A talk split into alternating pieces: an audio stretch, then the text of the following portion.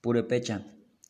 Este pueblo indígena de las regiones lacustre y montañosa del centro de Michoacán se llama a sí mismo Purepecha y cada uno de sus integrantes es un puré o pure, que significa gente o persona.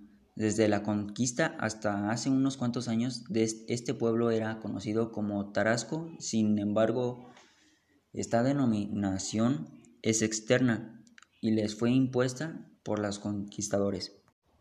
Organización política. Tenían un gobierno teocrático, el rey al mismo tiempo que era la autoridad política suprema, representaba también a la religión. Su deber principal consistía en mantener el culto al dios Kurikaberi. Organización económica. Se basaba en todo tipo de producción, distribución y consumo de elementos que generaran riquezas a la nación o a la comunidad, logrando obtener esta riqueza con diversas actividades económicas.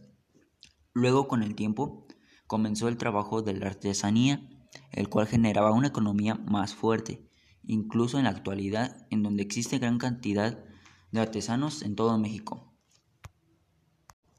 Organización cultural. Comenzó aproximadamente en el año 1200 después de Cristo y su esplendor terminó hacia el año 1600. Su gobierno era monárquico y teocrático. Purepecha. Este pueblo indígena de las regiones lacustre y montañosa del centro de Michoacán se llama a sí mismo Purepecha y cada uno de sus integrantes es un puré o pure, que significa gente o persona. Desde la conquista hasta hace unos cuantos años este pueblo era conocido como Tarasco, sin embargo esta denominación es externa y les fue impuesta por los conquistadores. Purepecha. Este pueblo indígena de las regiones lacustre y montañosa del centro de Michoacán se llama a sí mismo Purepecha y cada uno de sus integrantes es un puré o pure que significa gente o persona.